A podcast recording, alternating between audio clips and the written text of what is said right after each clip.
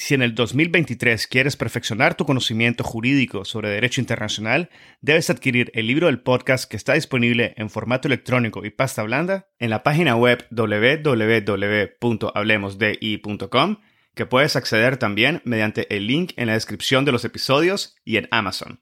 El libro ofrece 16 capítulos que analizan diversos aspectos históricos y contemporáneos del derecho internacional público, el futuro de las Naciones Unidas, el surgimiento del derecho ambiental internacional, así como la justicia y los procesos internacionales, incluyendo aquellos ante la Corte Internacional de Justicia y la Corte Penal Internacional. También incluye cuestiones relativas a los derechos humanos y el derecho internacional humanitario, como la reparación de las víctimas de crímenes internacionales, el derecho de los pueblos indígenas, el derecho del mar y la llamada Blue Economy. Adquiere el libro y disfruta de contenido jurídico de primer nivel y en español.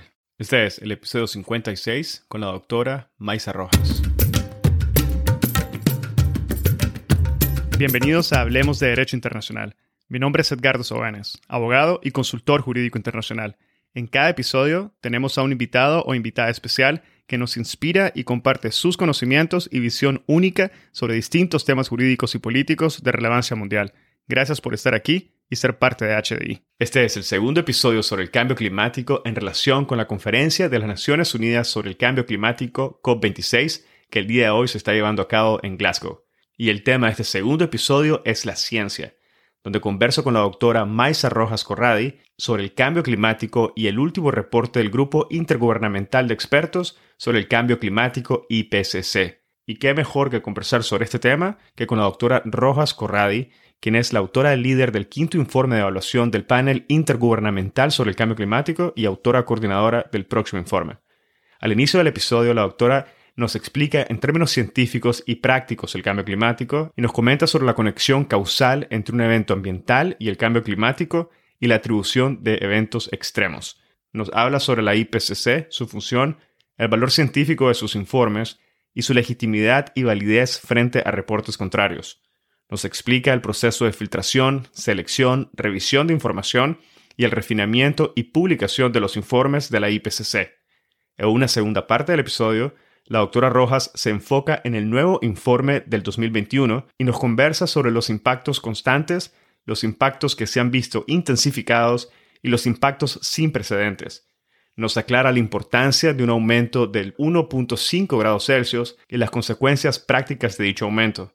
Nos ilustra la diferencia entre un planeta con un aumento de 1.5 grados o 2 grados Celsius y reflexiona sobre los impactos catastróficos que tomarán lugar si no tomamos acción inmediata contra el cambio climático.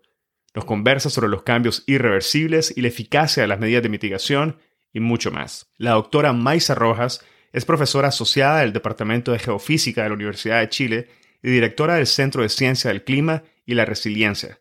Es doctora en Ciencias Atmosféricas de la Universidad de Oxford y sus áreas de investigación son paleoclima y cambio climático regional, trabajando en la evaluación de impactos en diferentes sectores como la agricultura y recursos hídricos. La doctora Rojas fue coordinadora científica de la COP25 del Ministerio de Ciencia, Tecnología, Conocimiento e Innovación y miembro del Consejo Asesor Presidencial de la COP2.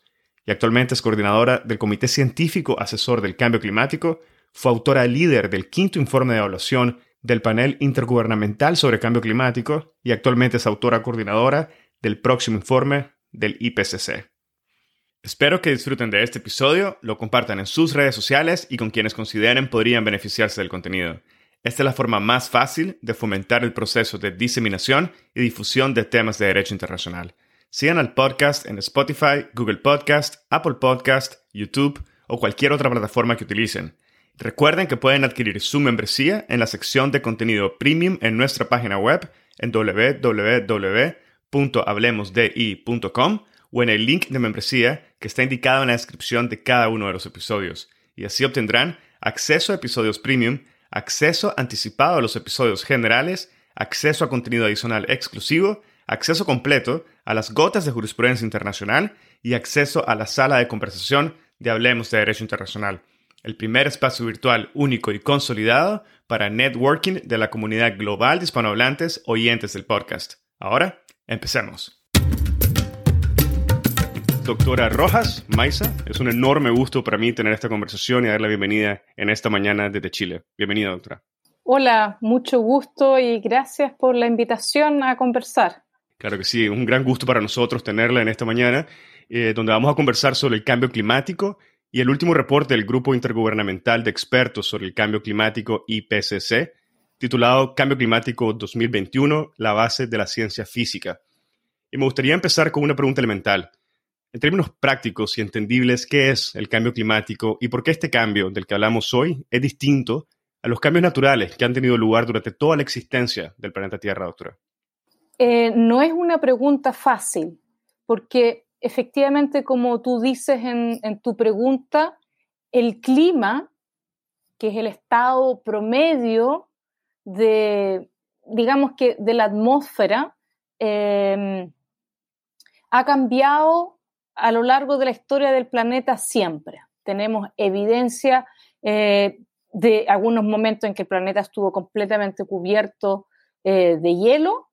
La última vez eh, hace más de 20.000 años atrás. Y también tenemos evidencia de un planeta muchísimo más cálido de lo que lo tenemos hoy en día, em, como por ejemplo cuando hace 65 millones de años atrás, cuando todavía habían eh, dinosaurios en el planeta. Em, y esto ocurre por básicamente por un concepto de la física que es que el, clima y su temperatura están determinadas por un balance entre la energía que le llega al planeta y la energía que emite el planeta, que libera el planeta. Y cuando ocurre ese balance, eso determina la temperatura. Bueno, y eso ha cambiado a lo largo del tiempo porque el sol ha variado, porque eh, los continentes se han movido, porque la manera en que la Tierra gira alrededor eh, del Sol también ha cambiado. Pero lo que eh, caracteriza el cambio que hemos observado desde la revolución industrial, más o menos los últimos 200, 170 años, es que lo que ha causado este cambio es un aumento de los gases de efecto invernadero en nuestra atmósfera producto de actividades humanas. ¿Qué actividades humanas? Básicamente la quema de combustibles fósiles, eso es petróleo, diésel, gas, carbón, eh, entre otras cosas. Así es que las causas son muy distintas. Precisamente, doctora, me gustaría que habláramos un momento sobre el efecto invernadero y que nos aclare dos puntos. Primero, ¿Cuáles son los gases de lo que hablamos y por qué el enfoque principal y la preocupación principal se centra en el CO2? Y dos, la ciencia dice que se deben de hacer reducciones profundas, inmediatas y sostenidas del CO2, lo cual lleva a la pregunta, ¿cuál será el resultado en el escenario que estas reducciones se logren y el escenario en que estas reducciones no se logren? Ok, comencemos entonces con la física que está relacionada con este efecto invernadero. Cuando yo antes te explicaba de que lo que determina la temperatura del planeta es ese equilibrio entre la cantidad de energía que recibe el planeta y la que emite, hay, hay un elemento muy particular de este planeta que es que em, tenemos una atmósfera y tenemos una atmósfera que tiene una cierta cantidad de gases que lo que hacen es atrapar esa energía que emite la Tierra con la consecuencia, eso le llamamos los gases de efecto invernadero, con la consecuencia de que las atrapa y las reemite. Y por lo tanto, nosotros que vivimos en la superficie del planeta, recibimos, por un lado, esta energía directa del Sol, que es la principal fuente de energía, y esta energía que los gases reemiten. ¿Cuáles son estos gases? Perdón. Y esto ocurre de manera natural. Pero lo que hemos hecho es cambiar la composición química de la atmósfera y por lo tanto tenemos un efecto invernadero aumentado. ¿Cuáles son esos gases? El dióxido de carbono o CO2, el metano y el óxido nitroso. Eh, hay otros más, pero esos son los principales. ¿Por qué nos enfocamos principalmente en el CO2? Porque el CO2 tiene una característica y es que tiene dos características es un gas bien mezclado, que significa que no importa mucho a dónde yo lo emita, rápidamente se distribuye en el planeta y la concentración es más o menos la misma si estoy en el Polo Sur, en el medio del Pacífico o en Europa, lo que hace que el problema sea un problema global. Y la otra característica que tiene es que permanece por mucho tiempo en la atmósfera. Por lo tanto, el CO2 que emitieron nuestros abuelos va a afectar la vida de nuestros nietos. Permanece como algo así como 100 años y un porcentaje no menor, entre un 10 y un 15% de lo que emitimos hoy va a estar ahí por los próximos mil años, lo que hace que el problema sea además un problema intergeneracional. Ya, así que esos son los... Entonces, por eso es que no estamos enfocados en, en el CO2. Ahora, tenemos un gran acuerdo internacional firmado el año 2015, que es el Acuerdo de París. Y el Acuerdo de París, en su artículo 2, define que el objetivo del acuerdo es limitar el calentamiento del planeta a un valor mucho menor de 2 grados y hacer todos los esfuerzos posibles por limitarlo a 1,5. Fíjate que es un objetivo que habla de temperatura. Em, ¿Y por qué esos valores de temperatura? Porque tenemos información, entendemos de que los impactos, las consecuencias del calentamiento global, del cambio climático, em, de 2 grados ya son lo suficientemente grandes y preocupantes para que eh, nos sea difícil como sociedades de adaptarnos a esas consecuencias. Y por eso aparecen esos 2 grados, incluso los 1,5. Y para eso, ¿qué es lo que hay que hacer? Como tú dijiste, hay que reducir de manera urgente y a gran escala los gases de efecto invernadero, sobre todo el CO2. Em, si lo logramos, bueno, logramos limitar el calentamiento a 1,5. Ahora, fíjate tú que eso significa, lo, lo otro que dice el informe del IPCC que se acaba de publicar es que el planeta ya se ha calentado 1,1 grado. Así que estamos cerca de ese 1,5. Y lo que nos dice también es que ya estamos observando consecuencias en todas las regiones del planeta en todas las regiones habitables, pero también en las que donde no viven seres humanos. Eh, y por lo tanto es imperativo, imperativo tomar medidas para lograr limitarlo a 1,5, que fíjate que igual va a significar que vamos a ver aún más impactos. Pero vamos a, rescatar algunos de los puntos que ha mencionado, la temperatura, el Acuerdo de París y otros, otras consecuencias que está teniendo el cambio climático, pero antes de llegar ahí me gustaría que nos hiciera una aclaración de conceptos. Ha utilizado dos conceptos para mí claves, que son el calentamiento global y el cambio climático. Y me gustaría que nos aclarara si son términos intercambiables o cada uno se refiere a algo distinto.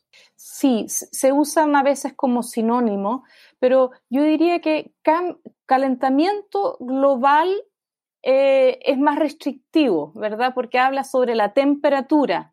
En cambio, cambio climático es más amplio, porque se refiere a, la temperatura, pero también a las precipitaciones, también a los vientos, a la presión, a todas las otras variables con las cuales nosotros caracterizamos eh, el clima.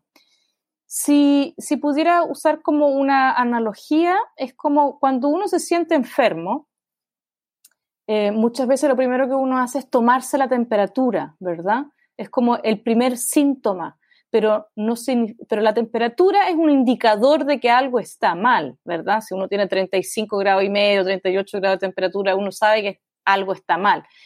Pero no solamente es la temperatura, la temperatura es solamente el síntoma. El cambio climático, el, calentamiento global vendría siendo el síntoma, el cambio climático vendría siendo la, la enfermedad, en este caso, que pudiera, que es más amplia. Perfecto, muchas gracias por esa analogía.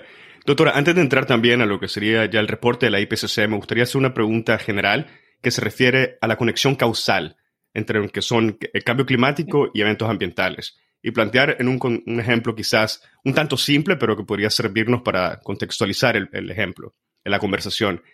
Y es cómo se hace la conexión causal entre lo que sería un evento aislado ambiental natural, digamos un huracán categoría 5, y un evento causado por el cambio climático, digamos un huracán categoría 5. Es una pregunta bien difícil ¿ah? la que me acabas de hacer, pero a ver, esta, relación causal es obviamente eh, está en el corazón de las ciencias del clima.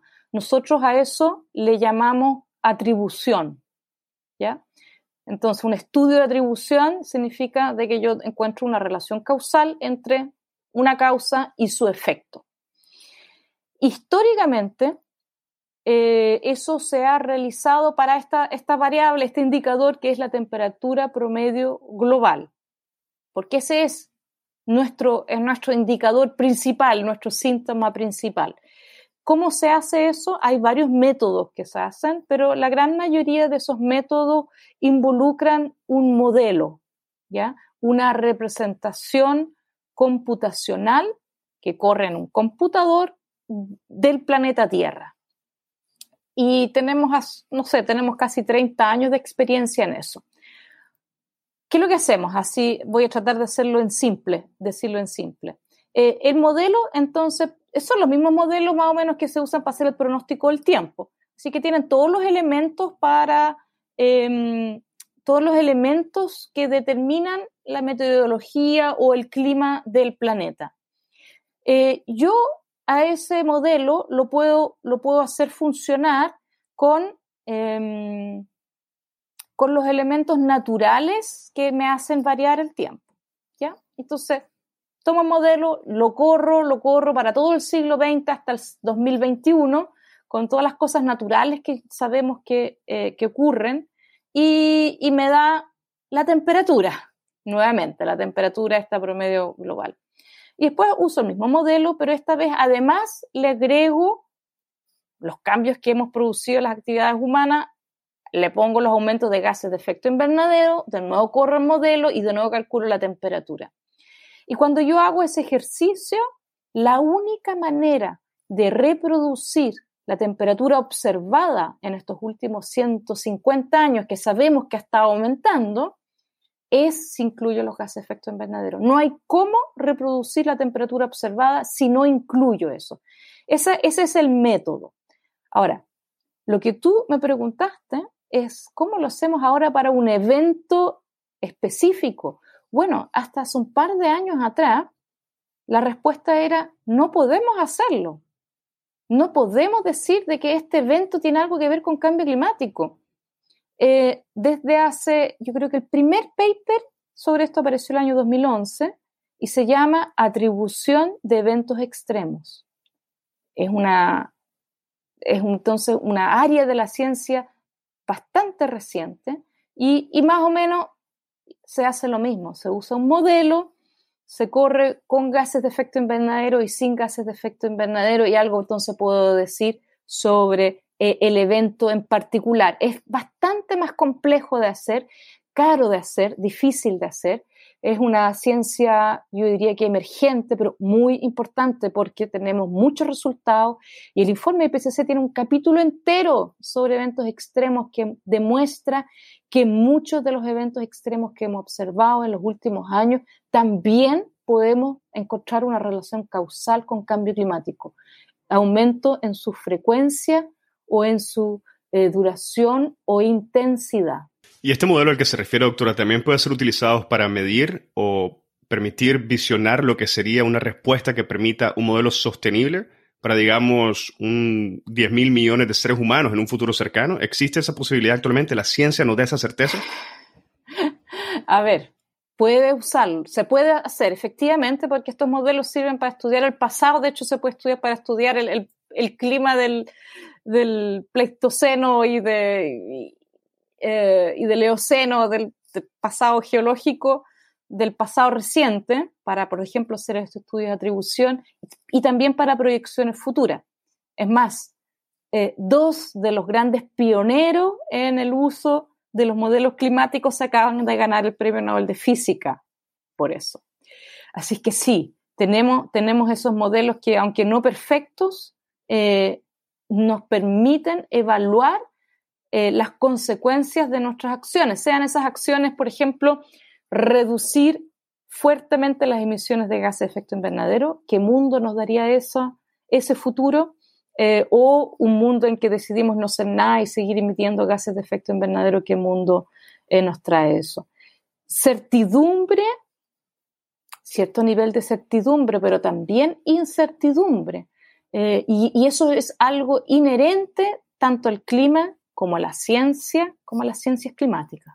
Muchas gracias, doctora. Y creo que ya en base a esta parte introductoria podríamos comenzar a abordar lo que sería el reporte de la IPCC. Mm. Y para iniciar me gustaría que clarificáramos quizás qué es la IPCC, su función y también determinar, importante, determinar el valor científico de sus informes y reportes, al igual que cómo justifica su legitimidad y validez frente a reportes contrarios. Ya, esta es una pregunta muy importante, porque efectivamente a veces uno, uno, se, uno lee las noticias, salió un informe de Naciones Unidas sobre este y otro tema, y la verdad es que aparecen un par de informes al año sobre eh, de Naciones Unidas, porque hay muchas agencias de Naciones Unidas. Ahora, el Panel Intergubernamental de Cambio Climático, IPCC por sus siglas en inglés, fue creado hace un poco más de 30 años eh, con el propósito de proveer la información relevante en torno al cambio climático, tanto la física como las consecuencias del cambio climático y, cómo nos adaptamos al cambio climático, como también las opciones que tenemos para mitigar el cambio climático, es decir,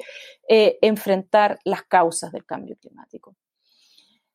Estos informes deben ser relevantes para los tomadores de decisiones, deben ser neutrales y jamás prescriptivos.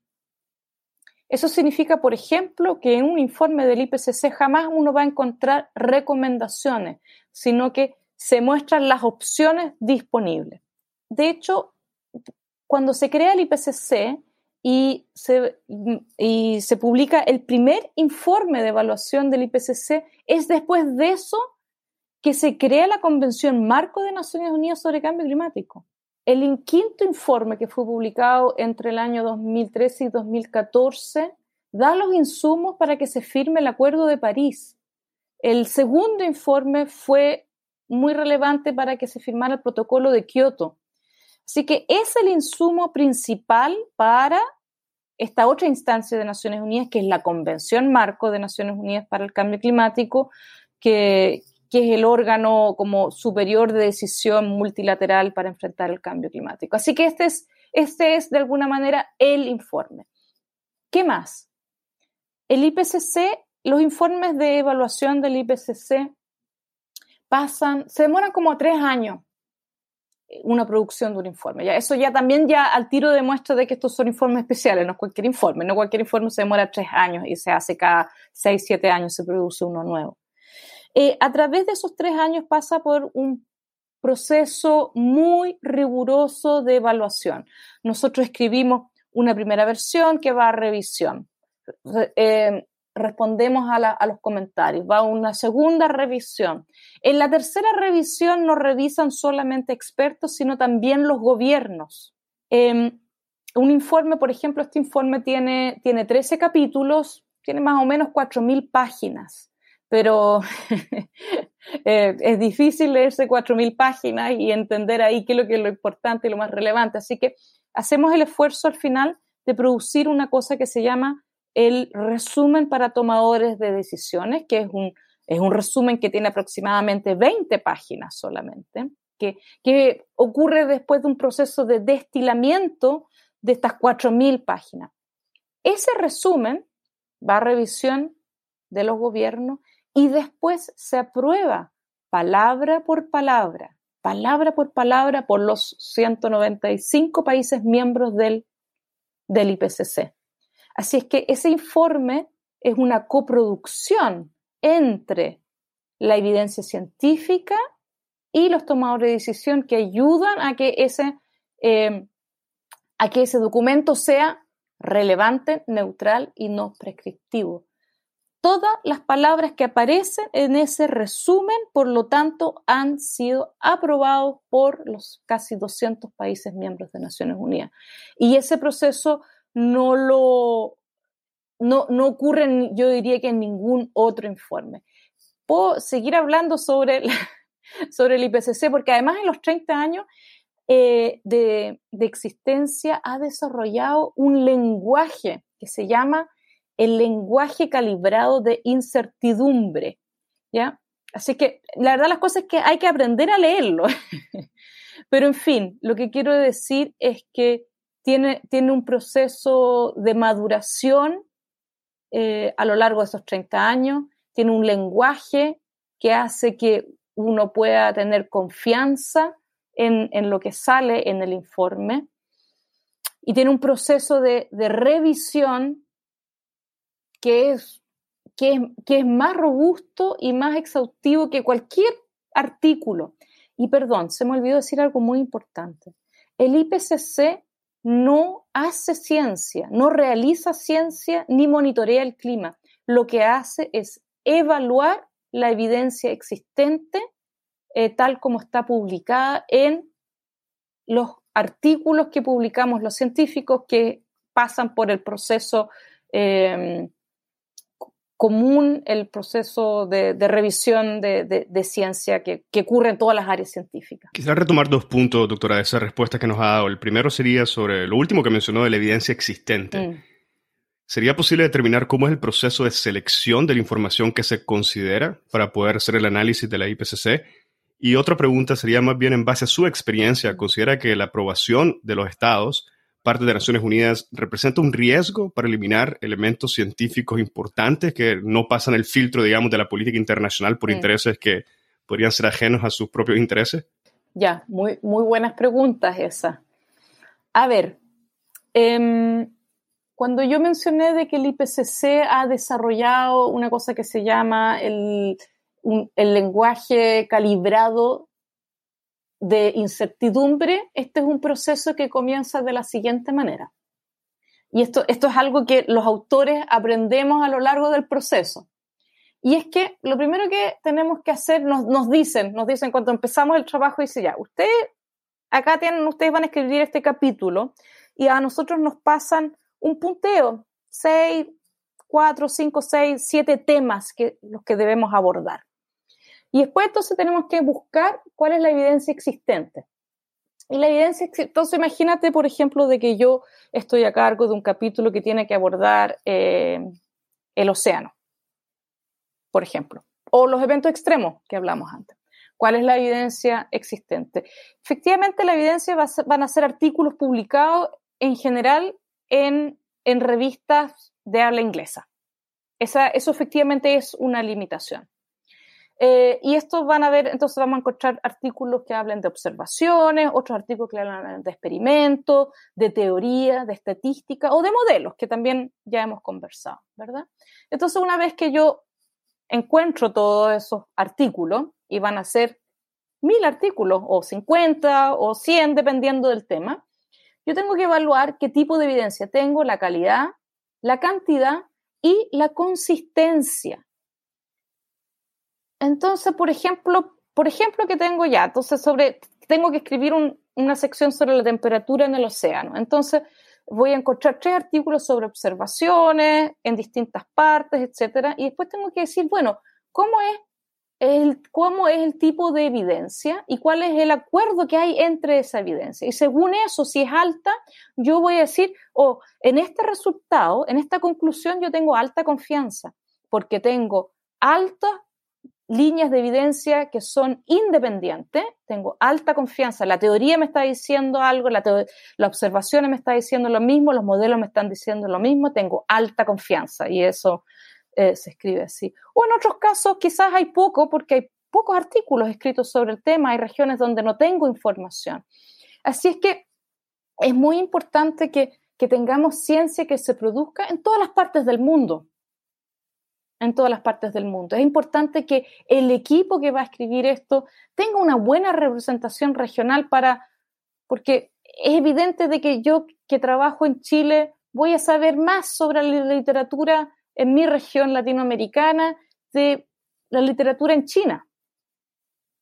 Em, así que esos son como elementos que, entonces, hay un elemento del equipo, del equipo científico que está haciendo esto, pero acuérdate que hay revisiones y cuando ocurren las revisiones, ahí donde también los científicos pueden participar, diciendo, oye, aquí, aquí hay tres temas que no están cubiertos y aquí está la literatura o les faltó incluir este tipo de evidencia, así que así nos aseguramos de que, de que mejore eh, nuestra evaluación.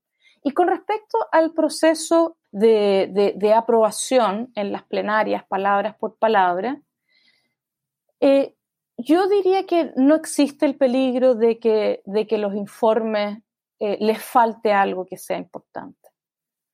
Porque nosotros, como digo, nosotros pasamos por tres años de un proceso en que se va, se va afinando, se va destilando la información. Y nosotros nos preocupamos que desde el capítulo la evidencia quede muy clara, que sea muy trazable.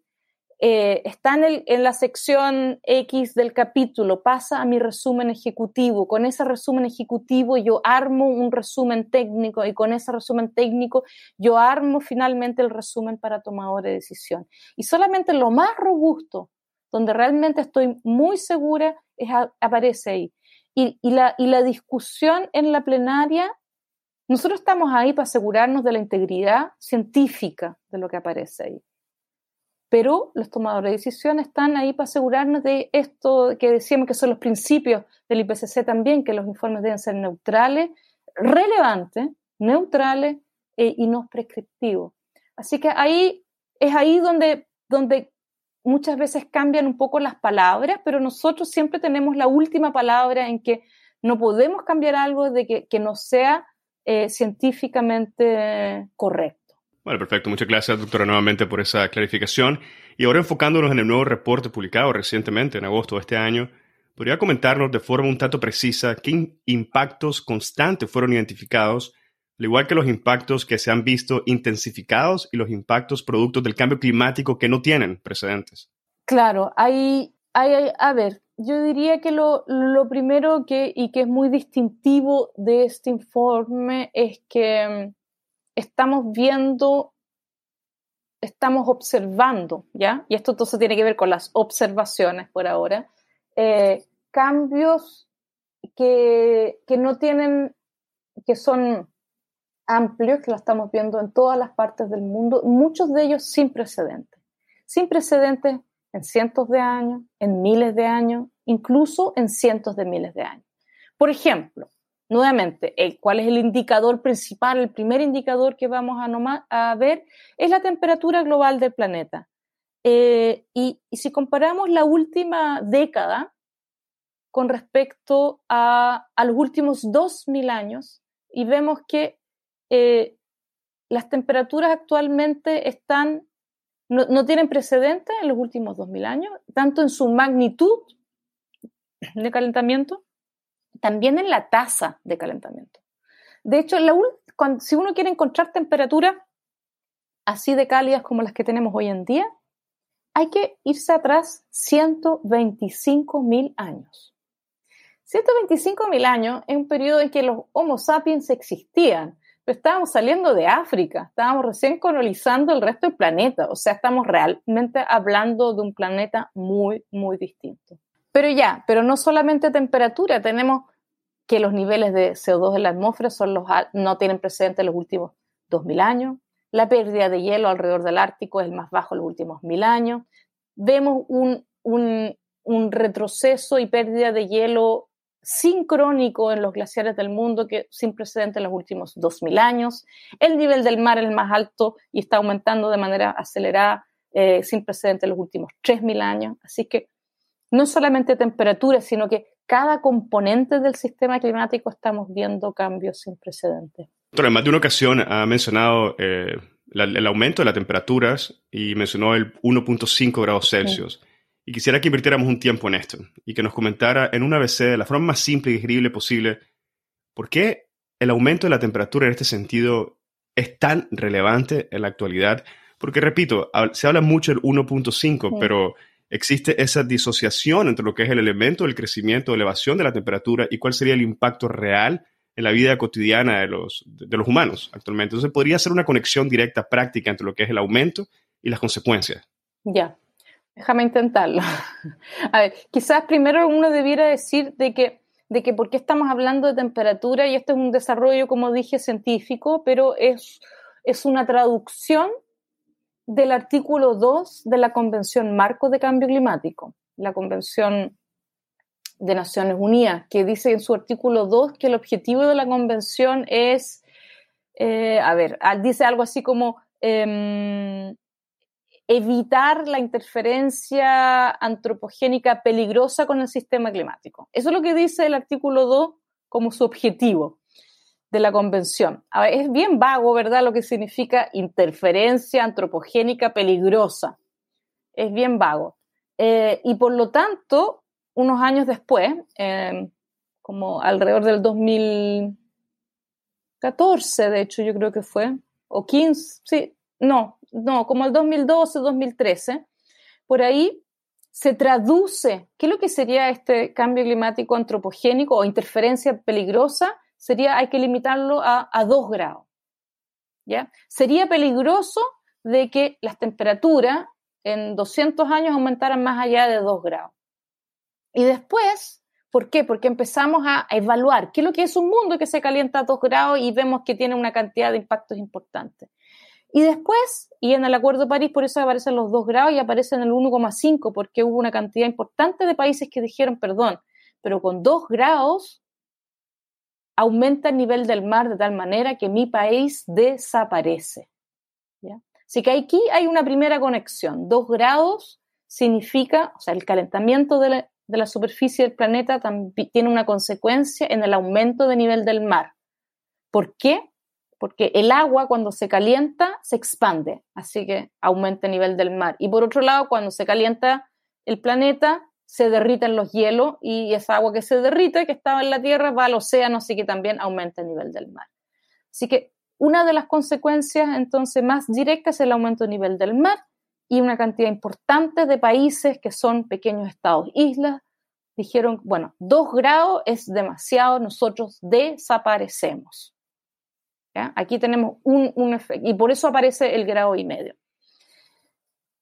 El IPCC, el 2018, publicó un informe especial, que son informes más pequeños sobre un tema más específico, que es sobre el calentamiento de 1,5 grados. En ese informe hay harta información sobre un mundo que se calienta a 2 grados versus 1,5. Y mira, voy a ser muy sincera, antes de que llegara ese informe, yo decía, yo pensaba de que efectivamente un planeta que se calienta a 2 grados versus 1,5 debe ser muy parecido. Probablemente no tenemos cómo evaluar que hay una diferencia. Y bueno, para sorpresa mía y probablemente de muchos científicos también, el informe deja muy claro de que esos son dos mundos muy distintos.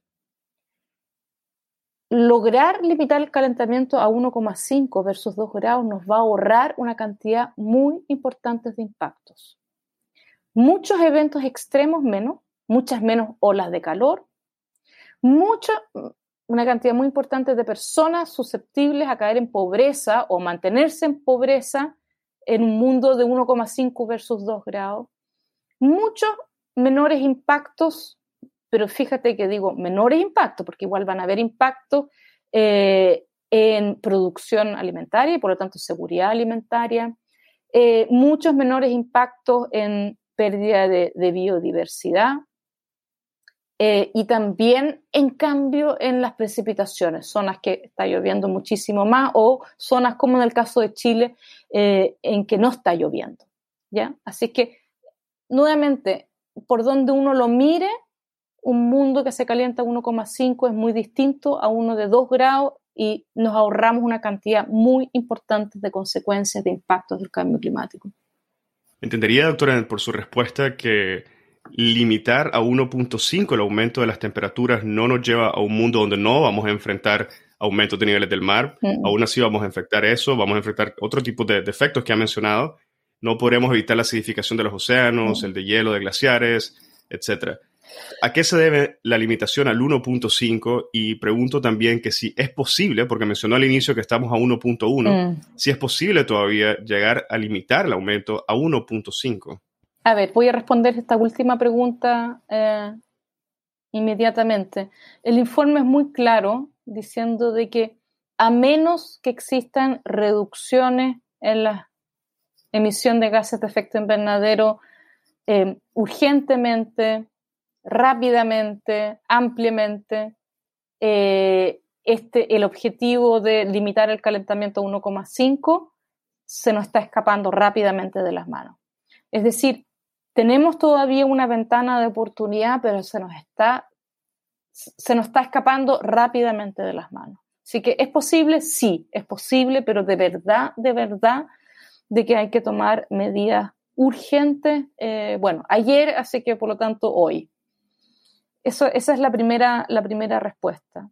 Y lo otro es, sí, entendiste bien, exactamente que limitar incluso a 1,5, que es nuestro objetivo ambicioso, eh, no significa que no vamos a tener impactos, porque por un lado, el informe dice muy claramente, ya estamos teniendo impactos estamos viendo cambios en todas las regiones del planeta. Eso ya es una realidad.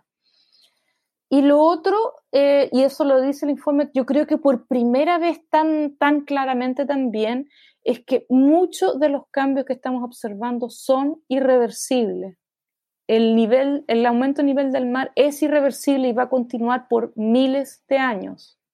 Pero hay otros cambios, la desificación del mar también es bastante irreversible, pero hay otros cambios que, que se pueden frenar se pueden limitar si logramos limitar el calentamiento a 1,5 grados. Por ejemplo, la pérdida de hielo en el Ártico podría ser reversible si es que, si es que logramos limitar el calentamiento a 1,5.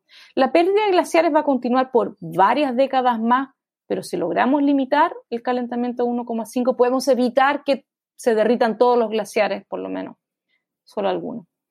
Eh, y, y para ser bien concreta, a la escala, a la escala de tiempo humana, pensemos en este siglo o las próximas décadas, el calentamiento también es irreversible.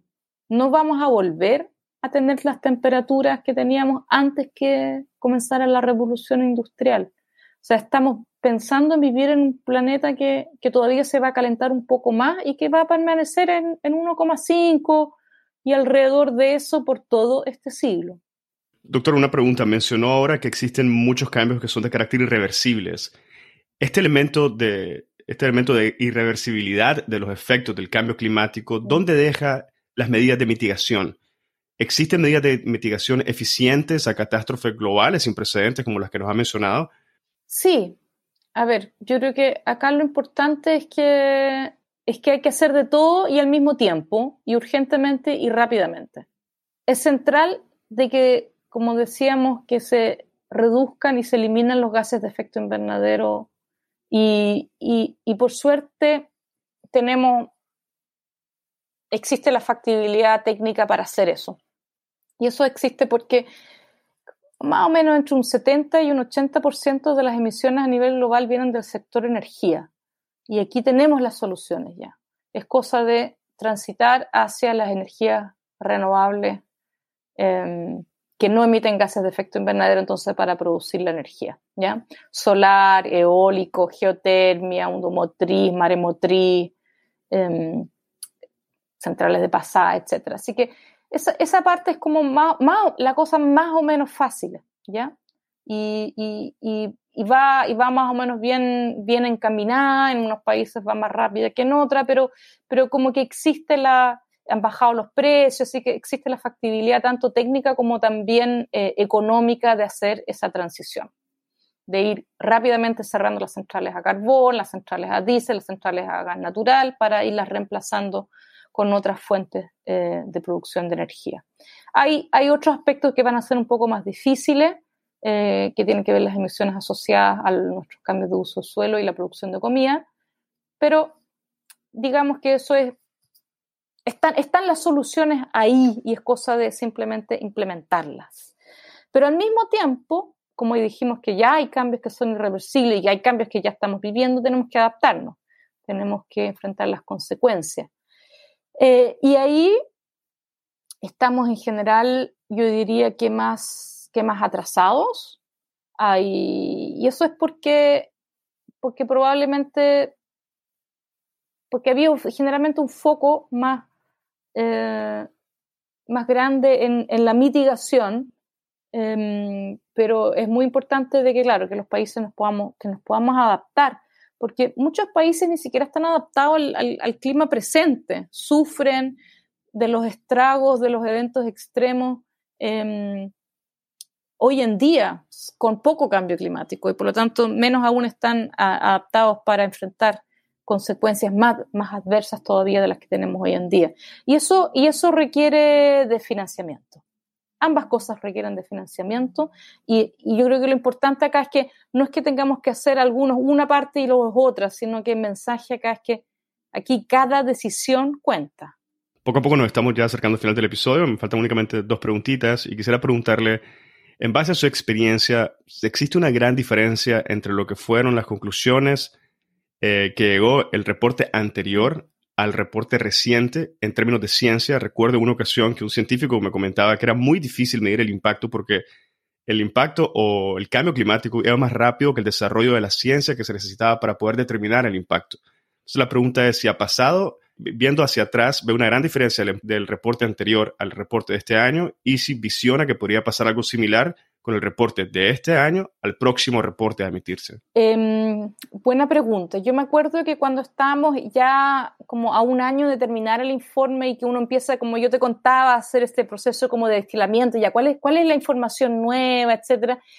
Y, y siendo un poco crítico, como que nosotros, entre nosotros decíamos, bueno, pero si todo esto ya lo sabemos hace 30 años, ya es un poquito más, estamos un poco más seguros, pero eso no es un, un cambio así eh, muy sustantivo.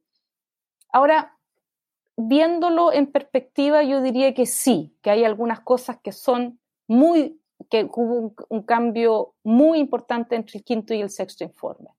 Uno de esos es que ahora eh, la atribución, ¿verdad? Esa, esa relación causal, ahora podemos decir es que todo el calentamiento que hemos observado es culpa de los seres humanos. ninguna parte de este calentamiento que hemos observado hubiese ocurrido sin actividades humanas. Y, y, que podemos decir que esto ocurre en todas las regiones del mundo, eso tampoco lo habíamos dicho antes, y de que podemos atribuir incluso eventos extremos. ¿ya? Esas son tres cosas que son realmente nuevas. Pero yo diría que, que más que eso, y yo siento que ahí es donde eh, el informe ha tenido un impacto tan grande, porque eso sí se ha medido, de que, de que definitivamente este es el informe que más, eh, por lo menos más discusión en la opinión pública ha generado, eh, es el, el tono del informe. Porque la información está ahí, pero la manera en que se comunica, yo creo que hubo un cuidado mucho mayor en, este sexto informe por encontrar un tono, mensaje que fuesen obviamente eh, rigurosos, correctos, pero también que comunicaran muy claramente de qué estamos hablando.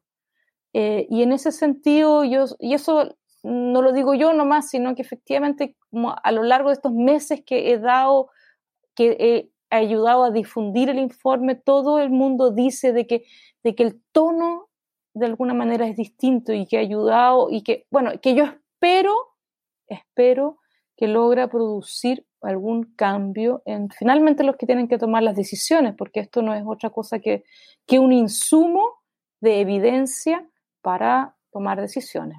muchas gracias, doctora. Y me gustaría que termináramos con un mensaje de su parte. ¿Qué le diría a las personas que creen que el cambio climático no es real? Como ya sabemos, y no es ajeno a ustedes, existen intelectuales con argumentos elaborados en ambas caras de la moneda, quienes creen y no creen en el cambio climático, por lo cual me gustaría que dejar un mensaje con base, argumentos, que sostenga su posición sobre la existencia del mismo y quizás alguna sugerencia para construir un futuro sostenible y agradable para las futuras generaciones. Mira, yo creo que la, verdad de las cosas es que existen, existen ya cada vez menos eh, negacionistas del cambio climático en el sentido de lo que existía hace, no sé, 10 años atrás, en el sentido de que el cambio climático no existe. Yo creo que nadie ya dice que, que no exista. Existen algunos que todavía dicen que el cambio, o sea, que sí estemos observando cambios, pero que no es producto de la actividad humana. Bueno, el informe lo deja clarísimo, es el 100% de lo que estamos observando es producto de, de, la actividad humana. Pero yo creo que hay un negacionismo, un, un 2.0, que también es preocupante, y es que, que, son los que dicen, ya bueno, pero no hay nada mucho más que podamos hacer, o no es tan, tan importante, eh, o no es lo más urgente que resolver. Y, a ellos yo les digo, porque ese también es una parte del negacionismo, eh, es que las consecuencias ya las estamos viviendo y, es un, y el cambio climático pensémoslo como un, multiplicador de amenaza en un mundo que ha vivido muchas crisis en los últimos años y no estamos hablando solamente de la crisis del cambio climático, estamos hablando de una pandemia, ¿verdad? Que todavía estamos viviendo, que está asociada a una crisis de, biodiversidad. Eh, las consecuencias de eso nos están trayendo una crisis económica de gran, En este mundo lleno de crisis, la crisis del cambio climático es una crisis em, de largo aliento, es como el telón de fondo del siglo XXI. No se va a ir y lo único que va a hacer es amplificar y dificultar que podamos resolver todas estas otras crisis. Eh, o pongámoslo en positivo, resolver, enfrentar el cambio climático también nos va a ayudar a construir un mundo resiliente, no solamente al cambio climático, sino resiliente para enfrentar todas estas otras crisis que estamos viviendo y que vemos que en el futuro van a continuar. Y por lo tanto, la oportunidad que tenemos es de construir la resiliencia para poder enfrentar múltiples crisis. Doctora, me es imposible no referirme con su reciente respuesta al, a aquellos negacionistas que hablan acerca del proceso de adaptación, que el humano se va a adaptar a las nuevas situaciones o nuevas características o elementos climáticos. ¿Existe la posibilidad del humano que se adapte a una temperatura de más de 2.0 grados Celsius? Sí, sí. No, sí, de que somos capaces de adaptarnos, sí, pero ¿cuáles son las consecuencias y el costo de esa adaptación? Esa es la pregunta. Porque nos vamos a tener que hacer cargo de la migración o de, que van a desaparecer unos cuantos países en el mundo. Eh, y vamos a tener que recibir a esos migrantes climáticos. Em, probablemente hay, ah, el, por ejemplo, el, la cantidad de regiones en el mundo y de personas expuestas a temperaturas extremas, a olas de calor extremas y muertes asociados a eso, va a tener un costo altísimo, porque no estamos hablando solamente de, de quiénes son los más vulnerables a una ola de calor, estamos hablando de personas de edad, de niños muy pequeños, personas con otras enfermedades, pero también cualquier trabajador que realiza su trabajo al aire libre, a la intemperie, que no va a poder realizar su trabajo. Eso es un costo económico gigantesco. ¿Estamos dispuestos a, realizar, a, pagar esos costos? Se va a hacer cada vez más difícil de responder a todos los, a, las necesidades sociales, económicas, ambientales que tenemos como sociedades eh, en la medida que aumenta este cambio climático. Sequía de gran envergadura em, tienen consecuencias sobre seguridad alimentaria, pueden tener consecuencias sobre el planeta completo, etc. Así es que son los costos que se van a hacer cada vez más altos y no estoy hablando de costos solamente económicos, estoy hablando de costos en vida, eh, geopolítico, eh, etcétera. Es, un mundo cada vez más difícil de gestionar. Bueno, doctora, muchísimas gracias por su tiempo y muchísimas gracias por haber compartido cada una de sus respuestas con nosotros. No sé si tuviera algún comentario final antes de que demos por finalizado el episodio del día de hoy. Sí, yo creo que hay un mensaje muy importante que tenemos que transmitir y es que porque cada tonelada de CO2 que termina en la atmósfera va a contribuir al futuro calentamiento, o pongámoslo al revés, cada tonelada de CO2 que evitamos que entre a la atmósfera nos va a ayudar a limitar las consecuencias del cambio climático, es que son las decisiones que tomemos hoy las que van a determinar el clima que vamos a experimentar en el futuro. Así que el futuro está todavía en nuestras manos, pero tenemos que implementar medidas y acciones ambiciosas de manera rápida, sostenida y mancomunada el planeta completo. Muchísimas gracias, doctora, por ese último llamado y nuevamente gracias por su tiempo. Y con esto finalizamos el episodio del día de hoy y esto fue una conversación con la doctora Maisa Rojas. Si encontraste este episodio interesante, te invitamos a que lo compartas y nos sigas en Spotify, Apple Podcast, Google Podcast o cualquier otra plataforma que utilices para escuchar tu podcast Hablemos de Derecho Internacional, haciendo clic al botón de seguir o al botón de suscripción. Hasta la próxima.